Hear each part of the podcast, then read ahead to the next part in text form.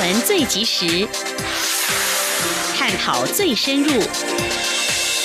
两岸 ING 为您掌握两岸大小事。两岸 ING 节目，黄丽杰、谭启贤制作主持。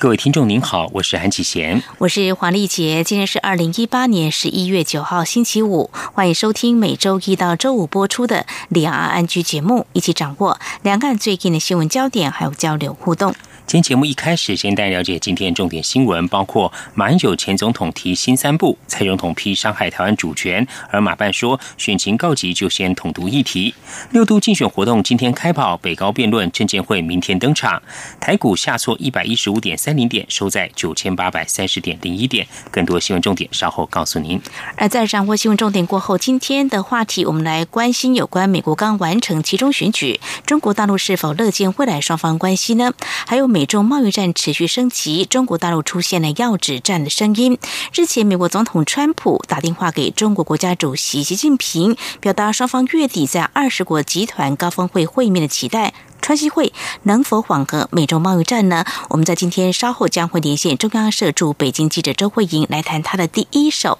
采访观察。而至于在节目第三单元万象之中，我们进来关心哦，双十一网络购物狂欢节要来了。这个起源于两千零九年的活动发展至今，在销售额和活动形态上出现哪些变化？另外，中国大陆有对夫妻，先生为了防止妻子网购血拼，要求社区管理单位不要修坏修复坏掉的宽频网络。另外，有一对夫妻，妻子网购血拼了两个月工资，丈夫气得抱稻草人睡觉。此外，台湾有网友网购食品，卖家竟然用鞋盒。包装寄过来，详细信息稍后告诉您。好，我们接下来先来关心今天的重点新闻，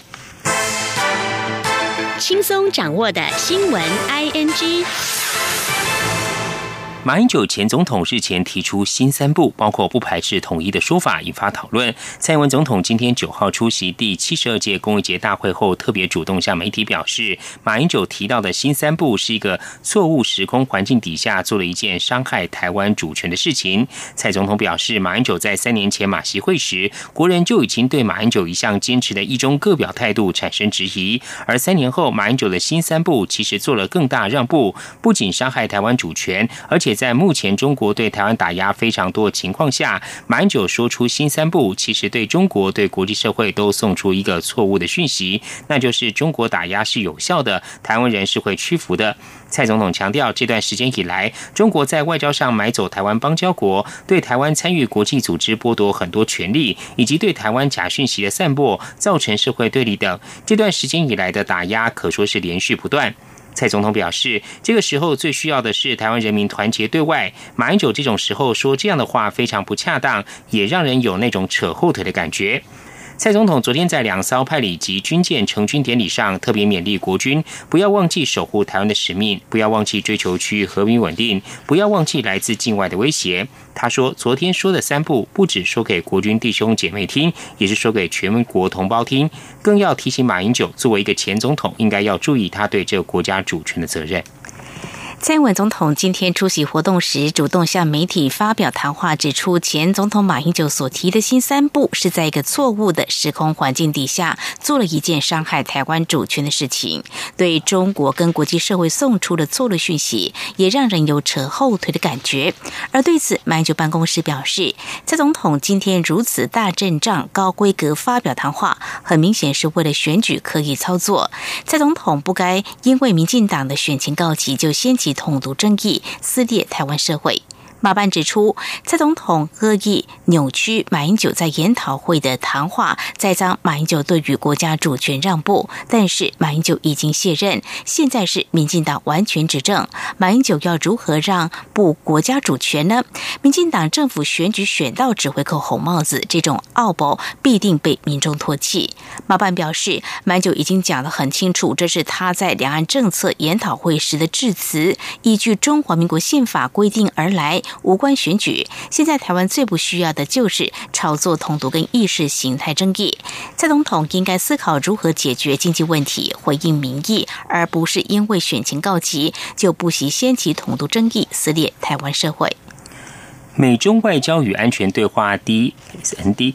将举行。驻美代表高硕泰八号表示，台美不拘时间及形式的沟通一直进行中，美方一再表示与台湾是关键伙伴关系，他对美台关系有信心。第二轮美中外交与安全对话九号将于华府举行，这场安全对话原定十月举行，但因为美中贸易关系紧张，美国总统川普又指控北京试图干预美国其中选举，加上北京不满美方制裁其军方，因此延到本月九号举行。美中外交与安全对话，美国由国务卿蓬佩奥及马提斯领军，中国方面则由杨洁篪和魏凤和率团参与。双方会后将召开联合记者会。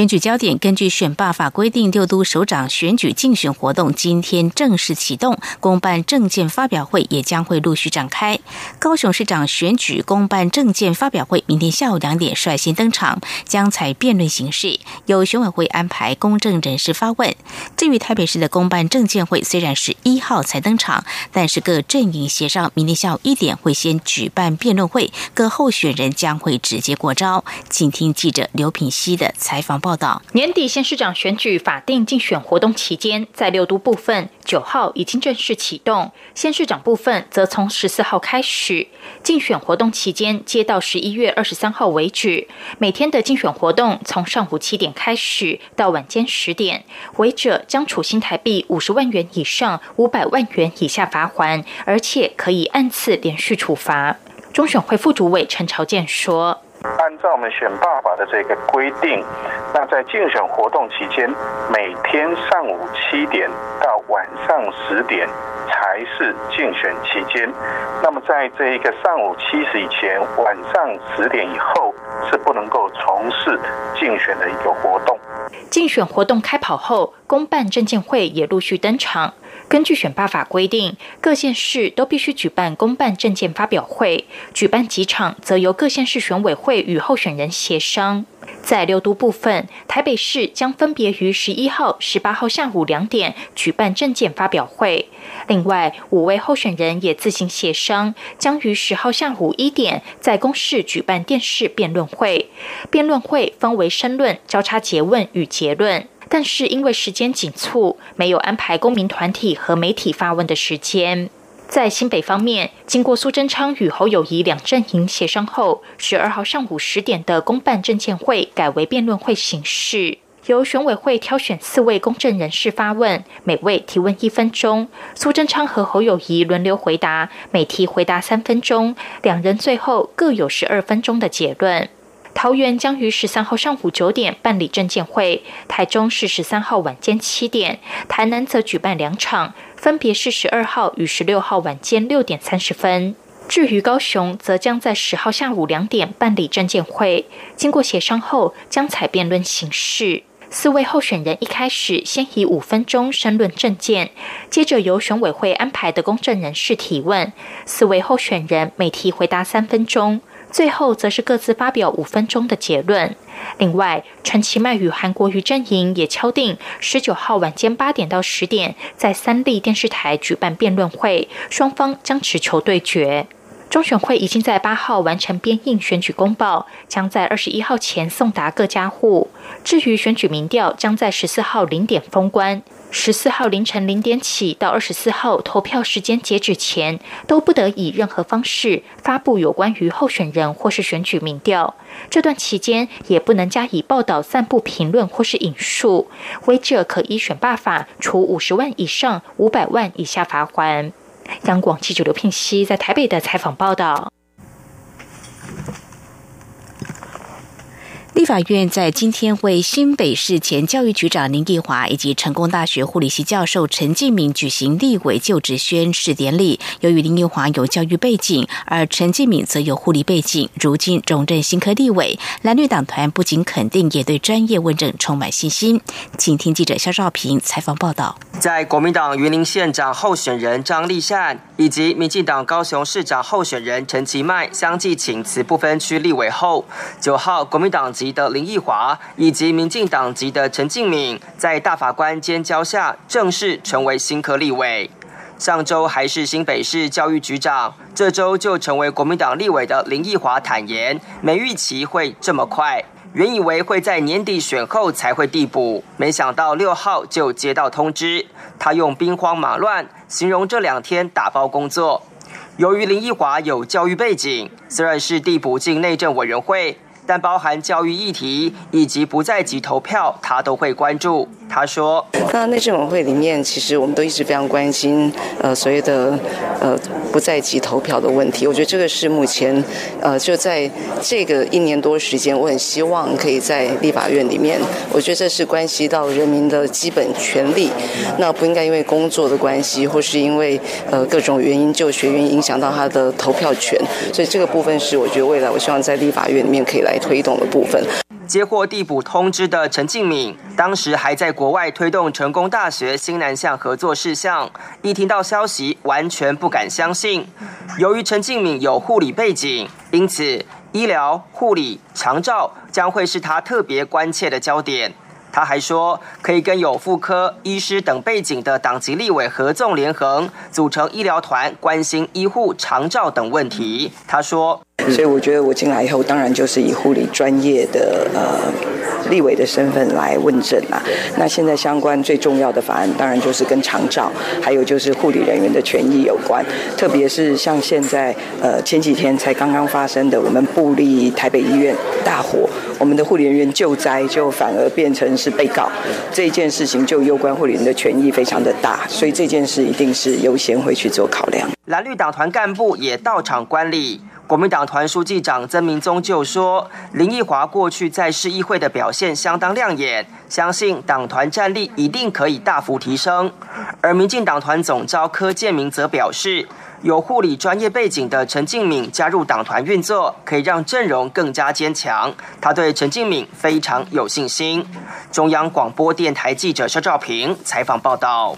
原交通部政务次长张振元今天九号正式降调接掌台铁局长后，除了提出安全、准确、服务、创新、团结、荣誉六大核心价值，以及确保行车安全、改造台铁文化、提升服务品质、改善工作环境、更新车路设施、推动企业经营的六大改革目标外，也强调现在无论是票价调整、减班或公司化，都非台铁当务之急。以下记者吴立军的报道。一九八零年就进入台铁任职长达十五年的原交通部政务次长张正元，在普悠玛列车发生重大翻覆事故后，毅然决然接受降调减薪，重返台铁，接下改革台铁的重责大任。张正元九号在局长交接典礼上表示，他是台铁人，面对台铁当前的困境与挑战，他没有不回来的理由。这不仅是一种。承担重担，更是一份归属及荣耀。他深信，百年台铁过去对国家社会有过许多贡献，但百年老店当然也存在许多问题。因此，台铁不能妄自尊大，但也无需妄自菲薄。张振元进一步指出，普悠马事故发生后，面对汹涌而至的质疑与压力，台铁没有时间辩解，也没有时间喘。习只能强忍伤痛，紧闭双唇，埋头努力找出问题，面对问题，解决问题。为此，他提出六大改革目标，希望重新擦亮台铁的金字招牌。张振元说：“未来，我希望跟同仁一起努力，朝六个目标来迈进，确保行车安全，改造台铁文化，提升。”服务品质，改善工作环境，更新车路设施，推动企业经营，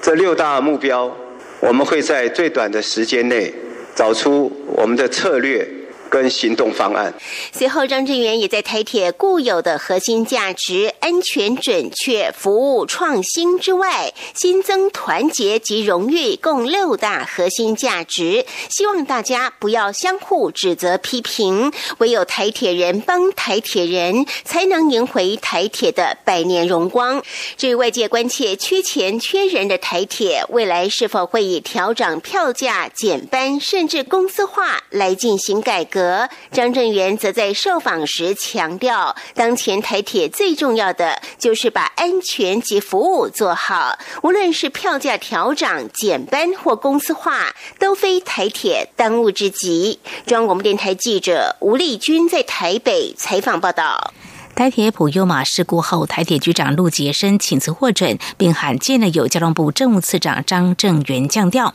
接掌台铁改革重任。行政院长赖清德亲自出席出席今天举行的交接典礼。赖清德除了哽咽回忆事故当晚心情，也指出，在台铁这场改革中，没有局外人，也没有英雄，大家必须一起承担，才能够让悲剧不再重演。今天记者。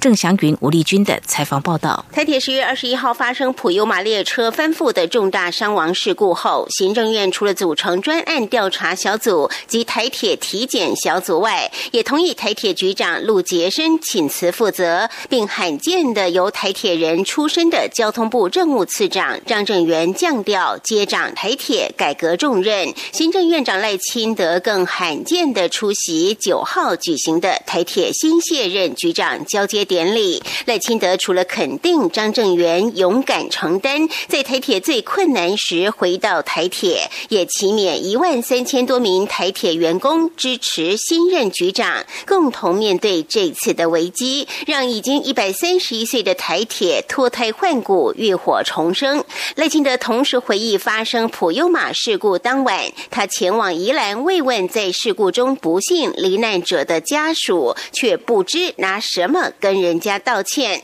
尤其面对董家八口往生者，他甚至不敢开门进去慰问他们。赖清德说：“虽然我每一位家属都跟他说道歉，但是我们拿什么跟人家道歉呢？我们拿什么？我甚至不敢伸出我的手，特别是一个家庭那么多人死亡。”他们在房间里面休息，我相信每一个人的心情都一样，不敢开门进去慰问他们。而面对加护病房的伤者，赖清德也难过的表示，不知该拿什么来补偿。他说：“我去加护病房，我本身是医生。”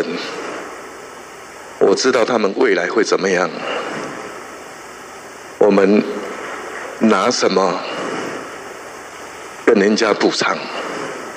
最后，赖清德也强调，未来台铁最重要的就是要有荣誉感，要团结。在这场改革当中，没有局外人，没有英雄，也没有切割者，大家唯有一起承担，共同合作，同舟共济，才能让悲剧不再重演，也才能告慰亡者在天之灵，并向外界证明政府是坦诚的跟社会道歉。中央广播电台记者郑祥宇云。吴丽君在台北采访报道。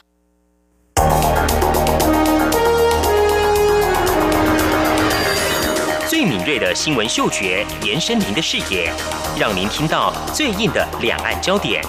连线访问这次随团出访的央广记者王维婷。是的，今天在大陆福建平潭举办了一场两岸关系研讨会，对世界经济与亚洲会产生哪些影响呢？其中五百个是感染艾滋病的孩童，那分散在呃广东。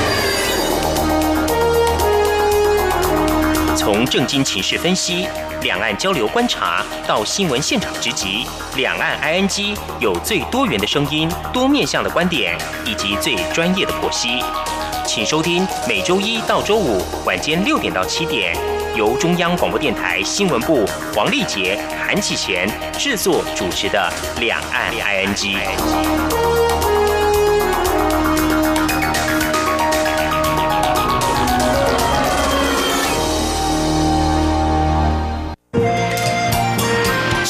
阳光，翅膀打开了世界之窗；是阳光，翅膀环绕着地球飞翔。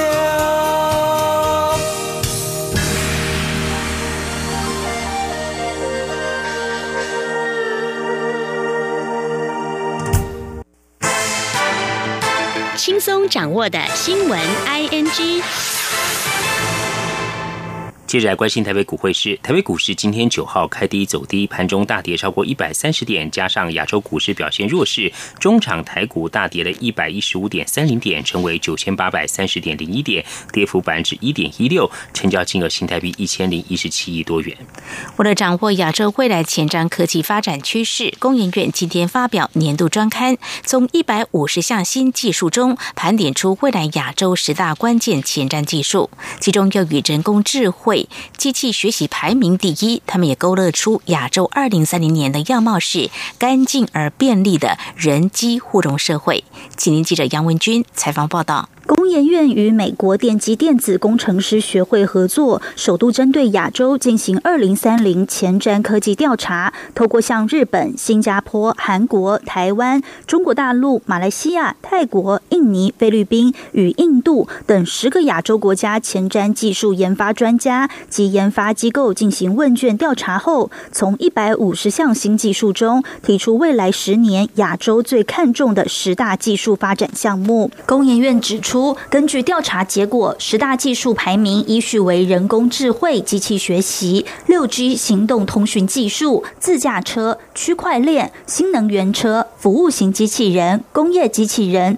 固态电池、纳米科技、友善环境材料。高研院产科国际所经理侯军元指出，根据这些产业的发展趋势，他们认为亚洲二零三零年将是干净而便利的人机互融社会，并描绘出未来。世界的五种样貌，分别是干净而智慧的交通系统、区块链健全打造创新数位交易的应用环境、机器人解决劳动短缺的高龄社会、机器人走入手术室、塑胶制品将不再是环保之恶。他说：“第四个指的是说呢，塑胶制品不再是环保之恶了。我们现在所烦恼的这些塑胶袋、塑胶这种污染呢，我们预计到二零三零年已经可以能够解决这个问题。”而且呢，就算是新兴市场的本土企业，它也已经能够自动化商呃商业化量产这样的一个技术。高院产业科技国际策略发展所所长苏梦宗指出，有别以往以欧美先进国家为主的观点，工研院率先提出未来十年亚洲最重要的技术发展项目，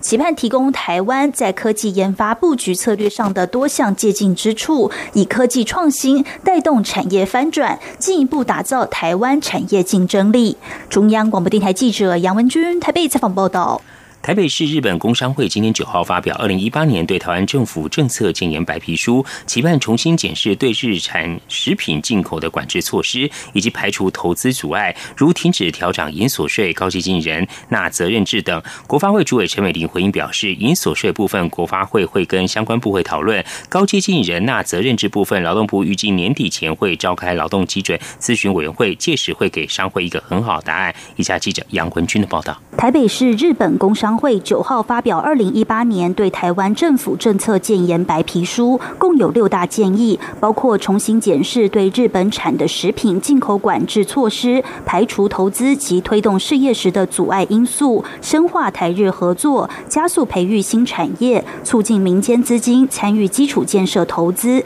以及建构医疗照护领域制度与鼓励日商投资等。其中排除投资阻碍的部分，则提到判停止调涨银所。税、高阶经理人那责任制等，国发会主委陈美玲回应表示，今年五月，国发会已正式向劳动部提出建议，劳动部预计年底时就会召开劳动基准咨询委员会，届时会给商会一个很好的答案。他说：“那我所知道的是，劳动部应该会在年底之前会正积极的召开会议，我希望年底之前能够给大家很好的一个答案。”陈美玲指出，在国发会的角色上，期待能赶快帮企业解决弹性的问题。高阶经理人那责任制不需要修法，只要经过劳动基准咨询委员会讨论后，看是要如何定定适用的对象及相关标准，公告后就可以实施。至于停止调涨银所税的部分，陈美玲说，只要是商会提出的建言，政府都会列管。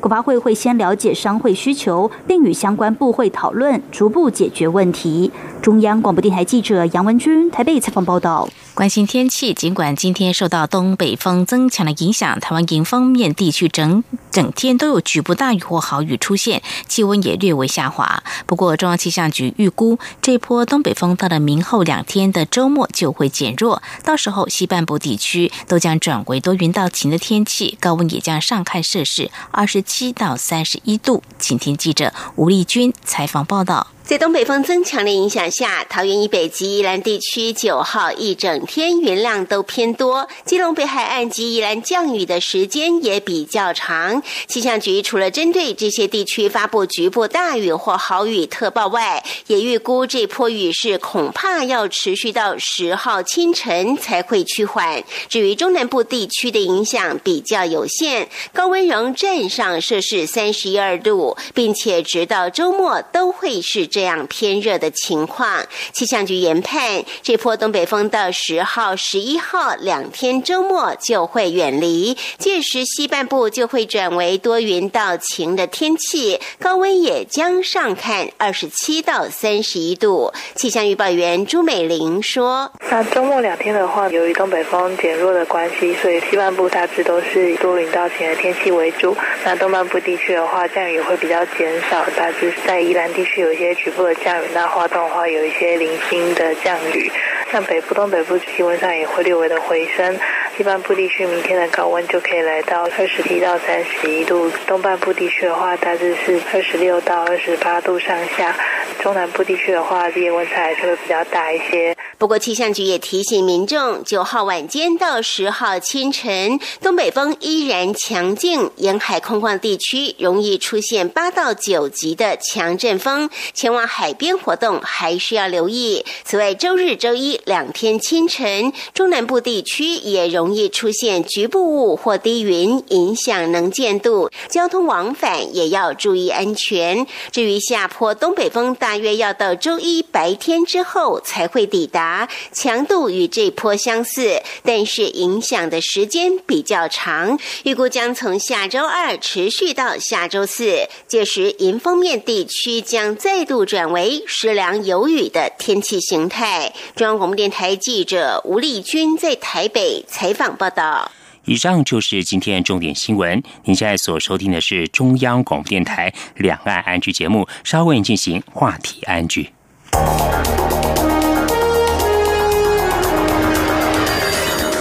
敏锐的新闻嗅觉，延伸您的视野，让您听到最硬的两岸焦点。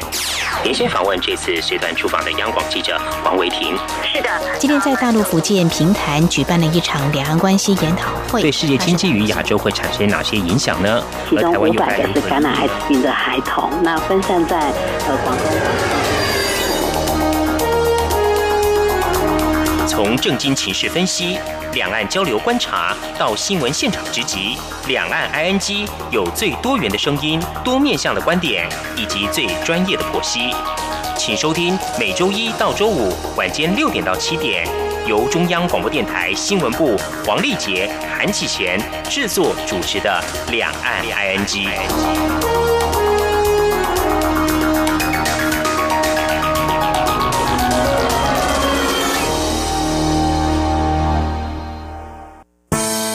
朋友，现在收听中央广播电台更方便了。除了短波收音机以及央广 RTI 网站，使用智慧型手机更能够让您随时随地、随走随听。不管您的手机是 iOS 还是 Android 系统，只要在 App Store 搜寻央广 Radio，下载完成之后，点选线上即时收听或随选收听，央广所有的节目通通任你听。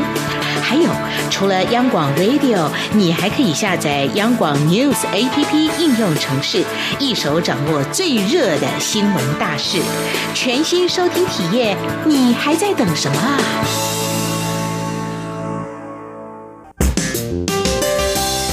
各位听众朋友，因为播音工程维修。十月二十五号起到十一月十四号，华语网周一到周五每天十七点到十九点，台北国际资讯站以及两岸 ING 节目原中波一五五七千赫频率将改以短波九七零零千赫频率向华中地区播音，造成不便，敬请见谅。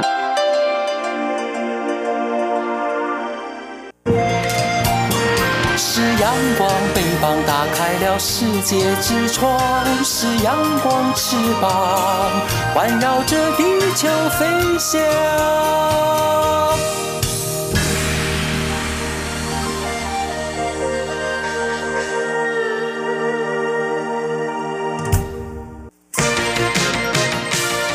最想关心的话题，ING。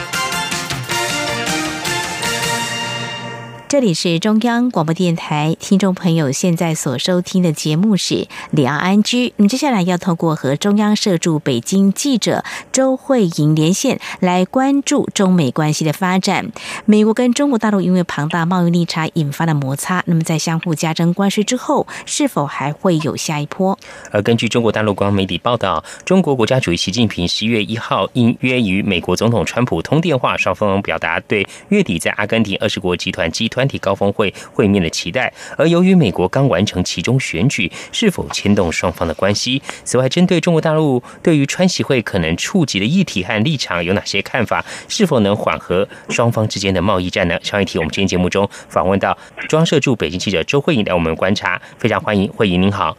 以前好，丽姐好，各位听众朋友，大家好，好，非常欢迎欢迎。首先，我们先来谈，就是美国，那么在日前刚完成其中选举，美国总统川普所属的共和党呢，还是掌控了联邦的参议院，不过民主党是获得众议院多数党的席次。呃，怎么样来看待未来中美关系的发展？那么在中国大陆官方有哪些立场表态呢？中国大陆到底有什么样的反应？呃，是。美国这次的集中选举呢，中国大陆也非常的关心。嗯嗯，我想到一个题外话，就是呃，丽姐跟姐姐，你们有没有发现啊？就是从川普开始当总统之后啊，我在中国大陆这边采访，我就发现很多的新闻其实都是跟美国的，都是跟川普有关，嗯，其实比例高了很多。这个当然就是说跟美关系的转变，还有但跟川普个人的风格有关嘛。嗯，那像这次的集中选举，也是因为贸易战的关系，也是因为就是。对中国来说，他们认为也是因为川普对川普政府对中国的利益来说，对他们更加的重视。所以在选前的时候呢，这边就有很多的报道，也有很多的分析。那主要大家关切就是说，这个集中选举结束之后，呃，像易杰刚刚讲的，因为川普施政风格的关系，这次共和党就是失去了众议院的控制权，还有失去了一些关键州州长的宝座。那在这样的情况之下，中美关系会不会有变？那我访问了一些学者，呃，其实就是选前跟选后都有访问啊。嗯，他们的说法就是说，其实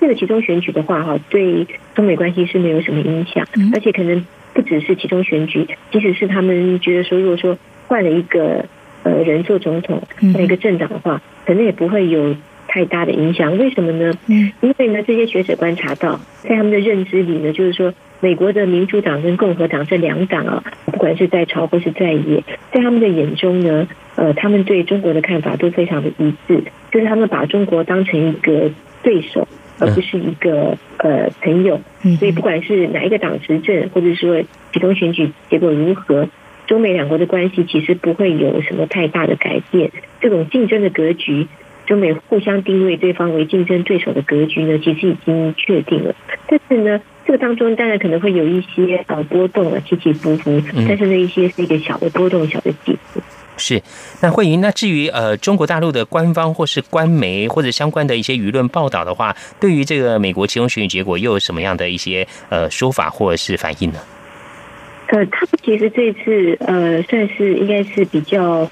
低调，自从就是嗯，我们之后会讲到两位元首在。二十国集团集团体峰会期间会举行会谈的，嗯，那因为这个关系呢，其实这个是很明显的，就是大陆的官媒呢，最近对呃川普的一些说法、一些报道、一些形容呢，就会比较低调。但是在选举结果刚出来的时候呢，他们有一个媒体叫《环球时报》，我想听众朋友还是蛮熟悉的，嗯，这是属于比较鹰派的一个报纸。他出了一些评论的文章，他的标题就是说川普然后输了。他当中的解析也是说，就是中美两国的关系，包括贸易战的一些互动，这些情况都不会因为集中选举会有什么改变，要靠自己的实力，不能靠对手的人。我们在讲的时候，大陆学界是这样子看，然后媒体也是这样子看。应该怎么讲呢？就是说，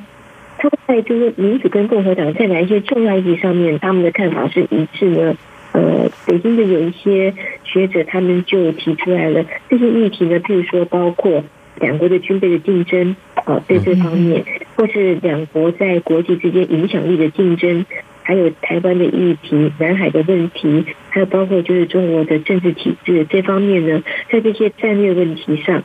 他们两党的立场基本上是相同的。那只有一些比较小的分歧，譬如说，呃，共和党总统川普政府，他们对中国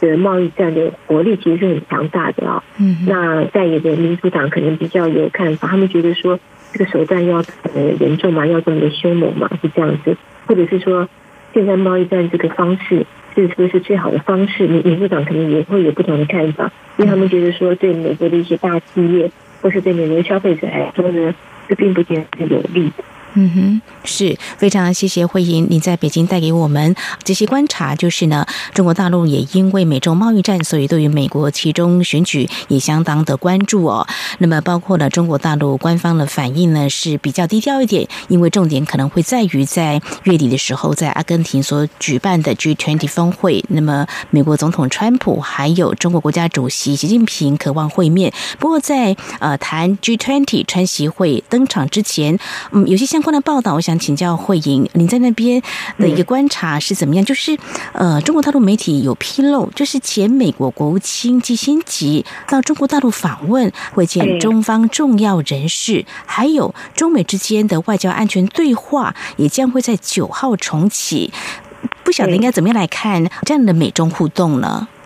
嗯，对，我觉得这个美中互动，我们可以就是呃用。刚刚我讲的就是一呃一些学者的一些评论，他们讲说，就是说变化是属于一些小的波动，大的竞争格局就是两国的关系是没有改变的这种竞争的格局。但是呢，当中会有一些小的波动，就是可能有时候比较好，有时候可能没有那么好。那这些波动的话，可能会随着双方呃，譬如以美国的川普来讲，他一号的时候就是跟习近平通电话，那中国的这边的说法是说是。习近平是预约跟川普通电话，这个预约就是说，当于表现一种姿态，就表示说他们是被动的。美国这边希望有这个谈判，这个是一个表态，但是也是中国中国大陆一个惯常的，他们在报道这种新闻的时候都会提到这样子。那他这样子讲话，你刚才讲到就是说，哦，在呃，是不是中美会因为譬如说可能安全对话，可能什么有一些什么不同？其实应该就是说大的方面是没有什么不同的，那可能是说因为现在为了呃。因为双方都为了造一种好的气氛，可能是就是说为了要就是说让解决贸易战这个问题，双方都要营造一个好的气氛。嗯哼，是。其实也不能说做了这些事情，因为其实很多东西是既定的，只是说哦，呃，本来可能没有办法这么顺利的，而且如果现在可能会比较顺利一点。嗯，是美国和中国大陆呃，目前这个贸易纷争哦，持续的这个增温。不过在月底的时候呢，集团体峰会期间，呃，美国总统川普和中国大陆领导人习近平呢将会面，川习再会呢，各方关注。呃，刚刚会议也跟我们说明了，目前就是呃，因为川习会举行在即哦，所以中国大陆的媒体呢是比较低调哦，希望能够营造一些比较良好气氛。而至于这个川习会呢，呃，中国大陆的一些学者或是舆论媒体呢，会有哪些？的看法跟期待呢？我们稍回来。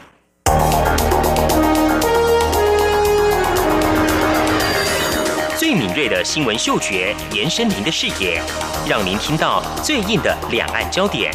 连线访问这次随团出访的央广记者王维婷。是的，今天在大陆福建平潭举办了一场两岸关系研讨会，对世界经济与亚洲会产生哪些影响呢？其中五百个是感染艾滋病的孩童，那分散在呃广东。从正经情势分析、两岸交流观察到新闻现场直击，两岸 ING 有最多元的声音、多面向的观点以及最专业的剖析。请收听每周一到周五晚间六点到七点，由中央广播电台新闻部黄丽杰、韩启贤制作主持的《两岸 ING》。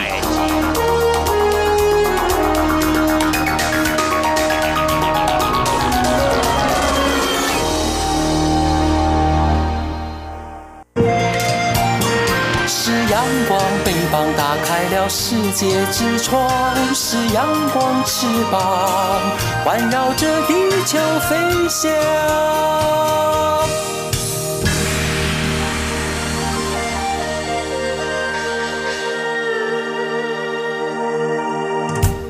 这里是中央广播电台，听众朋友继续收听的节目是两岸居。我们节目持续连线中央社驻北京记者周慧莹，来和我们一起关注有关美国和中国大陆因为庞大贸易逆差引发的摩擦。那么在相互加征关税之后，是否还会有下一波呢？我们刚才在节目的前半阶段呢，我们关注了美国其中选举出炉了，那么中国大陆的一些相关的反应，而我们也提到了，就是在啊这个。月的一号的时候呢，就是美国总统川普呢打了电话给中国国家主席习近平。那么这是中国大陆媒体所报道的。那么紧接着我们就来关注这相关的一些焦点，就是美中相互加征关税之后啊，在美国总统川普扬言可能会。祭出下一批之际，双方领导人呃在当天的通话表达月底会面的期待。不晓得中国大陆官方有表达哪些立场，而且大陆中国官媒又是怎么样来报道的呢？是，嗯，应该这样子讲。其实，呃，中国大陆他们其实是很希望借由这一场领导人的谈话见面哦，来解决贸易战，最好是能够止战。不管就是说是一个短期的，他们也希望能够止战。因为贸易战的话，其实除了是对双方其实都有伤害，其实对全世界经济其实都是有关的啊。那在中国这方面来讲的话，他们其实也是已经有一些反应，而且他们也不会言，就是说贸易战已经对中国的经济发展造成了伤害。特别是像发生这样子的事情呢，有时候是对信心最有影响，对信心还有对经济未来发展的不确定感。因为我们知道，就是说，在经济发展过程当中，很多时候是因为有这个信心、有这个确定感，然后才能够一直不断的去呃加码投资，然后造就它的繁荣。当如果说信心受损的话，我觉得是会拖累经济的。所以至少在中国这方面的话，他们是希望能够有这场谈判，然后来呃止住贸易战，至少就是说让贸易战，因为我们知道说贸易战现在就是越来越升级了，至少就是说能够。打住在现在这个阶段，或者是在这个范围，不要再往上再升级了。这是中国大陆方面的一个想法。那至于就是说，是不是能够嗯真正解决一些根本的问题的话呢？他们其实没有这么的乐观。但是可能就是说，借由这一次两个元首的碰面呢，可能第一个至少可以遏制。我们刚才讲的，就是说这个贸易继续发展这个趋势，好让这些冲突还有关税的措施稳定在现在的状态。然后就是说在，然后做的话就是说，在这些冲突跟摩擦稳定的同时呢，就是说透过来谈判解决一些比较容易解决的矛盾。就是说中美之间有巨额的贸易顺差，其实这个对中国大陆来说，其实这三千多亿的顺差其实是比较容易解决的。嗯，是。那 会议，至于专家学者呢？他们对于这个川习会哦，他们觉得会在哪些领域比较可能会达成共识，或对于未来美洲贸易的和缓，是不是可能会扮演一个比较转环的一个角色呢？对，你的问题就是我刚刚有提到的哈，就是对中国大陆来说，在双方贸易摩擦当中比较容易解决的，就是这个顺差的问题。我们知道去年二零一七年呢，中国大陆对美国的顺差是三千多亿。嗯，呃，如果说能够把双方的冲突稳定在一定的程度不过大的同时呢，中国是觉得说他们是可以就贸易顺差这个问题是可以来达成一些协议的。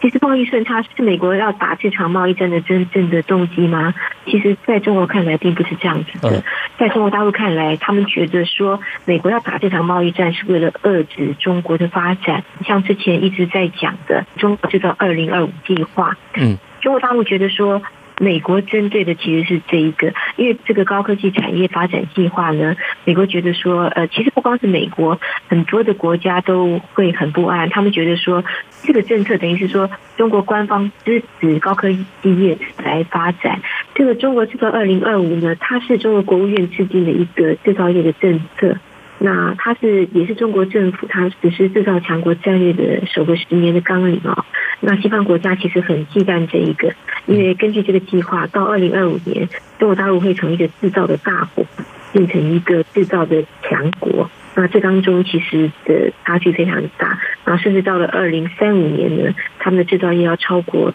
德国、日本这些工业国家的制造业。那看在西方国家的眼里，会觉得说。因为他们也认为，就是说呢，其实中国大陆它很多呃高科技业的发展，并不是靠自己，而是靠窃取西方的智慧财产权。所以呢，我们就绕回来刚刚讲的，所以呃顺差的问题，可能不是美国发动贸易战真正的原因。中国大陆觉得说。美国发动贸易战的原因呢，就是针对这个中国制造二零二五，针对中国高科技产业的发展，美国要遏制中国的发展的，所以要发动这场贸易战。所以这一次川习会的消息呃曝光之后呢，我访问了一些大陆的学者，也就说可能会达成什么样的协议，那有没有可能触及到什么样的议题？他们就说，呃，有一个核心的议题可能是没有办法解决的。就是呃，这个中国制造二零二五这个问题，因为这个的问题又关到就是说中国将来科技国力的一个强大的问题。他说这个东西中国是不太可能会让的。但是呢，我们知道就是说今年五月以来，呃，中美两国已经针对这个贸易的摩擦谈过几次哈，但是一直都没有达成协议。那这些大陆学者就讲，就是说呃，关键问题也就是卡在这个中国制造二零二五。嗯哼哼，所以看来中国大陆可能不会在这个部分来让步或有所屈服吗？相关的就是，呃，现在外界也有在关注，在美中贸易战僵持不下之际，就在上海这几天正在举办第一届的中国国际进口博览会。呃，中国国家主席习近平大会开幕演讲当中有提到很多中国大陆要啊改革开放啦，或者说对于美洲贸易战的一些相关的说法，不晓得在北京哦有没有相关的媒体或是大家关注有哪些焦点？是中国大陆有可能会屈服吗？对我们刚才讲，就是说中国大陆这边有一些底线啊，但是因为他们实在是也不愿意打这场贸易战，那有一些学者也讲了，就是说嗯。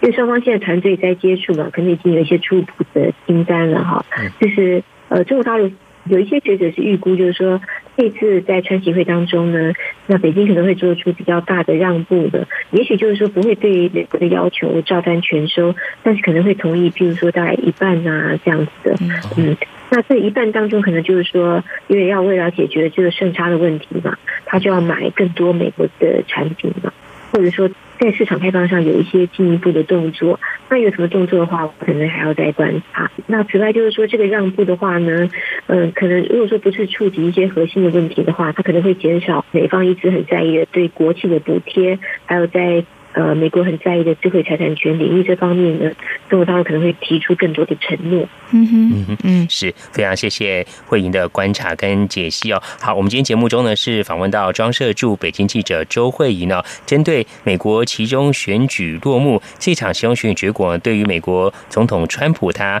的未来的对外经贸政策呢，会不会产生哪些影响？而中国大陆呢，有哪些报道跟关注跟评论？另外，在月底的集团体峰会期间呢？呃，中国国家主席习近平跟美国总统川普呢，将会再一次会面。这一场会面有哪些我们需要关注的焦点？我们做详尽的观察报道。非常谢谢慧英接受访问，谢谢您，谢谢，谢谢慧英，谢谢。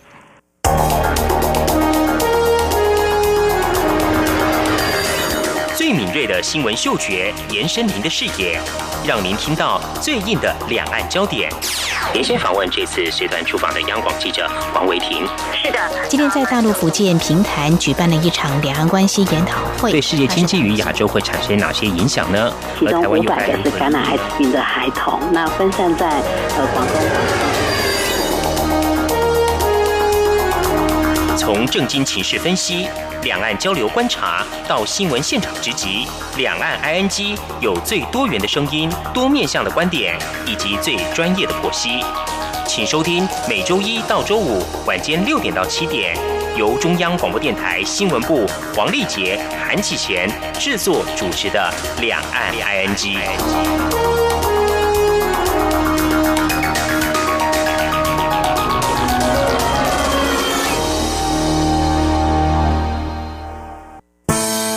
朋友，现在收听中央广播电台更方便了。除了短波收音机以及央广 RTI 网站，使用智慧型手机更能够让您随时随地、随走随听。不管您的手机是 iOS 还是 Android 系统，只要在 App Store 搜寻央广 Radio，下载完成之后，点选线上即时收听或随选收听，央广所有的节目通通任你听。还有，除了央广 Radio，你还可以下载央广 News APP 应用程式，一手掌握最热的新闻大事。全新收听体验，你还在等什么啊？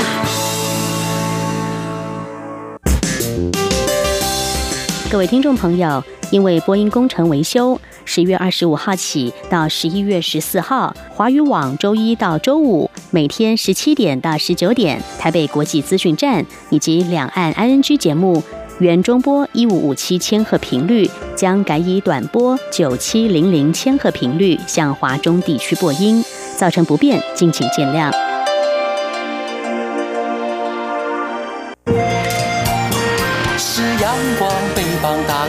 世界之窗；是阳光翅膀环绕着地球飞翔。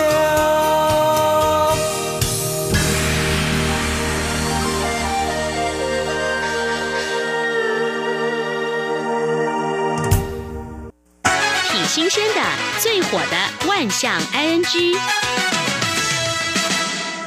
这里是中央广播电台，您现在所收听的节目是两岸 ING，到了万象 ING 单元。丽姐，今天是十一月九号，哎再过两天是一个网络狂欢节哦。哇，喜欢购物的朋友已经等待很久喽。哎就是双十一购物狂欢节，其实不止在十一月十一号，有些平台已经提前起跑了。有最近听众朋友，你有没有留意到？我自己都发现有很多广告 啊，让你自己呢都想要很冲动去买东西啊。对啊，手机一打开都轰炸，对呀 啊什么促销特价嗯台湾这几年有很多的购物平台呢，也跟上啊中国大陆双十一购物狂欢节哦大打折扣战。其实我们今天先跟听众朋友回顾一，这为什么会有这个双十一狂欢节哦？据说是阿里巴巴这家公司当初他们想要规划一个购物节，嗯，后来他们团队讨论，大概在十一月的时候啊，很多的地方由秋入冬，很多的消费者会买一些生活用品嗯来过冬，嗯因为有些地方可能在冬天的时候下大雪或太冷，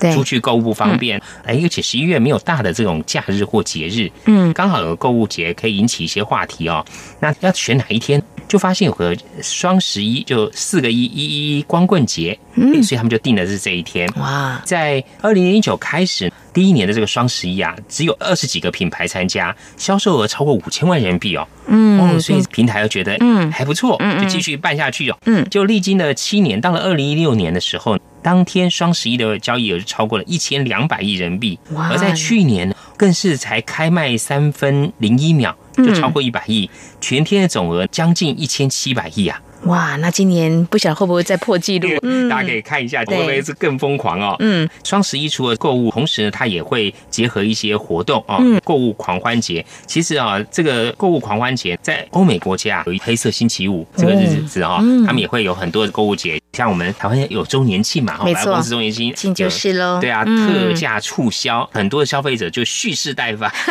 把平常忍住先不买哦，在这个时候买。嗯那这个双十一呢，也衍生出一些词儿，就比如像剁手党啊，剁手，族，因为停不了。那我们看到这个新闻，在中国大陆有一名女大学生啊，嗯，她为了像刚刚讲，他们要蓄积能量，哦她准备双十一的时候，这个折扣的时候，想买一些自己规划嗯。一直想买的哦，平常可能价格高一点，买不下手，嗯哎，双十一有特价的话就想买，所以他从一个月前就开始吃素食面。人家说这节衣缩食是这样子嘛？哎省钱哈、嗯然后来存钱下来。嗯嗯他说他自己呢买这个素食面，为了让自己不要吃腻了，嗯所以他买了不同款的，换换口味。有个变化哦。啊，其实讲到双十一的一些情况，中国大陆有新闻报道，它有整理双十一的一些很特别状况。嗯，像是在广东一对夫妻啊，这个太太在双十一当天在网上就刷两个月工资，哇塞，结果呢生活费都对，然后他先生一气之下抱了一个稻草人。睡觉气了，气跑到外面去睡。嗯那另外在福建有一对夫妻啊，在双十一呢，他们要抢购商品。嗯我刚刚看到这个新闻的时候，想说夫妻啊，他们怎样规划在双十一当天要抢，还是说先生或太太限制另外一方不准？结果呢？就他们两个是要来抢东西，但是太太发现被先生抢走啊，居然把把先生的双手给绑住。哇，还来这招！他先生也不服输啊，靠脚来操控滑鼠嘛，真是 哇，这个很疯狂哦。嗯，另外在福建有一所大学啊，我们讲到这个学霸，他在双十一也是狂购物，不过他购物不是一般的生活用品或者服装啊，他是买书。买书哇，他一次呢买了六十几本书，嗯。啊，人家说啊，难怪啊，人家会成为学霸。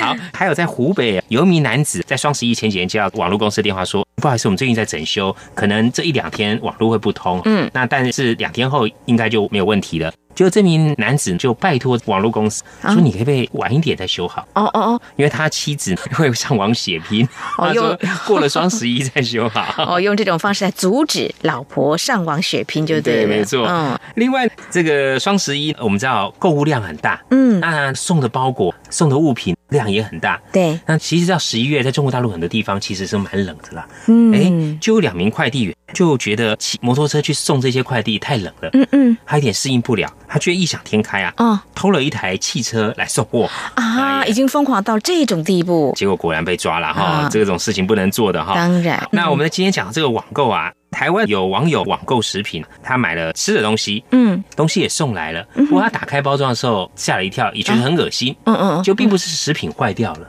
那那是什么？装食品的盒子，它是一个纸盒没错，嗯，可是是一个鞋子的盒子，哎呦。这家公司也太不合这个标准了吧？哎，怎么会这样子呢？可能是那种小型的贩售店，可能拿一些纸盒就来装了。不过用鞋盒来装食品，虽然他说这个食品有外包装，但是感觉也是怪怪的。将心比心，如果说你收到这样子的一个货品，你能够接受吗？没有错哈。结果他就把这个经验贴在网络上啊，分享说这个实在让太傻眼。就下面就有网友讲说啊，你这个还不算什么呢。嗯，他说他有收过这个买的东西装的盒子啊，包括有晚肠剂的啊，消滞丸的啊，还有情趣用品。他说另外一个有一个更夸张，他说是用那个烧金纸的金纸盒啊。哎呀，环保到这种地步啊！就是一般的那种牛皮纸盒，没有印东西的比较好。那那但如果说你公司行号要打上公司品牌也是 OK 啊。对啊，怎么用这种？而且这个食品呢，感觉就是怪怪的。是环保还是创意呢？真是。我们讲到这个双十一购物节，那现在台湾有蛮多的这网友呢，有会去网购大陆的一些货品哦。不过最近中国大陆有在猪瘟，所以有些东西哦要特别注意哦。像是关务署台北关统计啊，从今年九月到目前为止啊，嗯，累计查获有中国大陆的猪肉跟肉制品哦，累计有一百零八公斤。哦，初步呢是从网络上购买，再以快递方式的进口啊。哇，这样是违规的吧？所以台北关表示哦，中国大陆双十一光棍节活动已经开始陆续有很多平台展开。根据往年的经验，很多的快递专区包裹寄增哦，所以呢，呼吁民众还有快递要诚实申报，以免处罚。如果说有查获虚报或私运疫区输入的猪肉制品等等行为，将依海关弃私条例和相关法规，移请主管机关裁罚。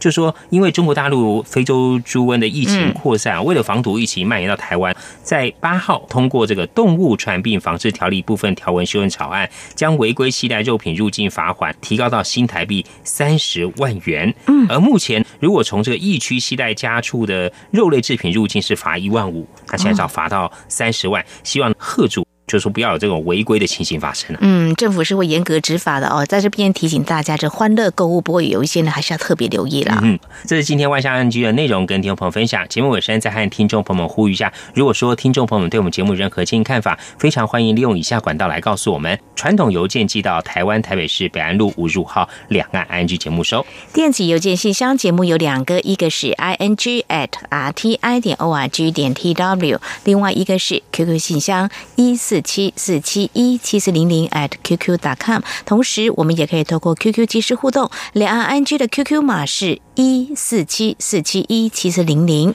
另外，也非常欢迎听众朋友加入两岸区的脸书粉丝团，在脸书的搜寻栏位上打上节目名称“两岸区”来搜寻，就可以连接到我们的页面。不论是对节目的建议看法或收听感想，都非常欢迎利用刚刚这些管道来告诉我们。好，那么这是今天节目，非常感谢听众朋友您的收听，祝福你，我们下次同一时间空中再会，拜拜。